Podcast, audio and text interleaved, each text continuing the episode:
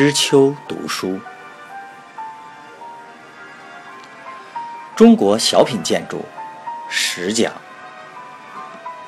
插图珍藏本，作者娄庆熙，生活读书新知三联书店出版。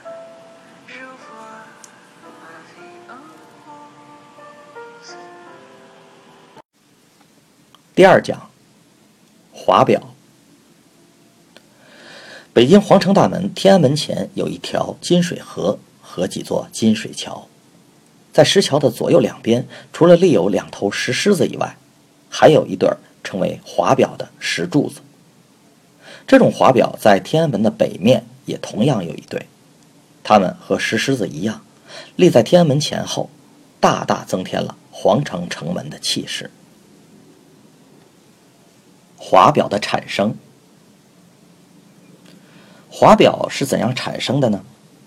传说古代帝王为了能听到老百姓的意见，曾经在宫外悬挂剑鼓，在道上设立棒木。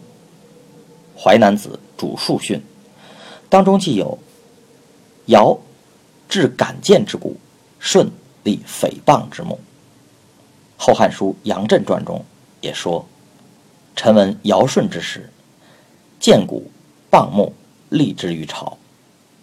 所谓剑鼓，就是在朝堂外悬鼓，让臣民有意见就打鼓。帝王听见后，让臣民进去面见。所谓棒木，就是在大路街口的交通要道旁树立木柱，专供臣民书写意见之用。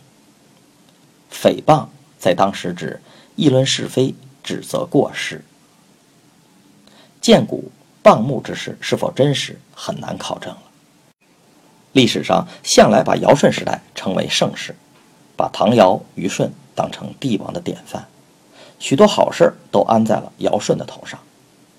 唐尧虞舜都是皇帝的后代，他们当政时还是原始社会时期，没有阶级和剥削，他们只是一个部落的大酋长。遇事习惯于找众人商议。连酋长的继承人也要由会议选举，这就是历史上有名的禅让之说。在《礼记》的《礼运》篇中，将这个时代描绘为“大道之行也，天下为公，选贤与能，讲信修睦。古人不独亲其亲，不独子其子，使老有所终，壮有所用，幼有所长。”金寡孤独废疾者，皆有所养。男有分，女有归。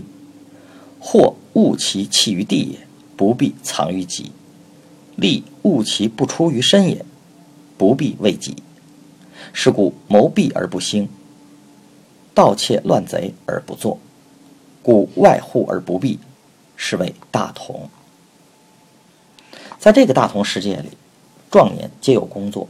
女人有可靠的生活，幼儿得到抚育，老人残病者皆有所养。大家各尽所能的工作，财富为众人所有，夜不闭户而无盗贼。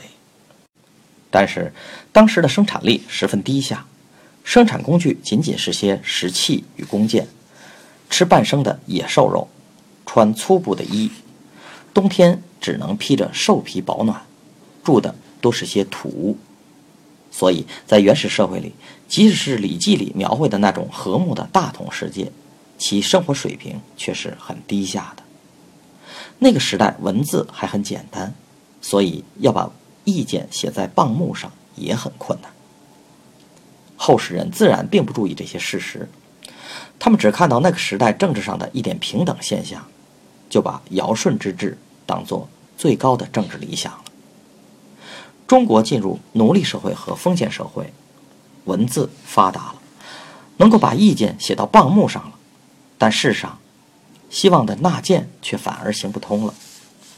立在大道口的棒木不再具有听取民意的作用，而逐渐变为交通路口的一种标志，所以放牧到后来又称为表木，这就是华表的起源。